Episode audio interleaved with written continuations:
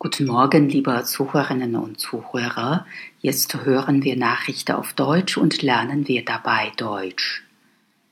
Immer mehr Vermögen eingespart. Die Deutschen haben laut Bundesbank insgesamt mehr Vermögen angehäuft, obwohl sie wegen der niedrigen Sparzinsen unterhalb der Inflationsrate im vergangenen Jahr fast 40 Milliarden Euro verloren haben. Das Vermögen, das deutsche private Leute zusammen eingespart haben, ist mit mehr als 6 Billionen Euro so hoch wie noch nie. Heruntergebrochen auf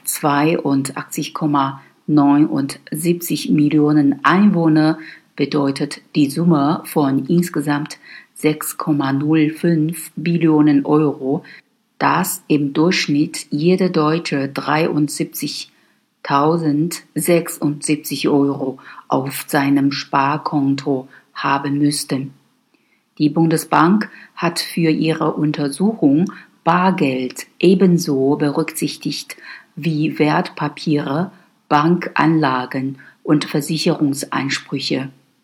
Vor rund einem Jahr hatte eine Umfrage ergeben, dass 27 Prozent der Deutschen überhaupt keine Rücklagen haben.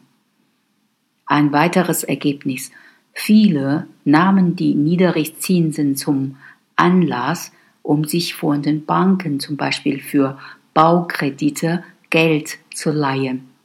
Zum Ende des dritten Quartals 2018 beliefen sich die Verbindlichkeiten deutscher privater Haushalte auf insgesamt 1,78 Billionen Euro.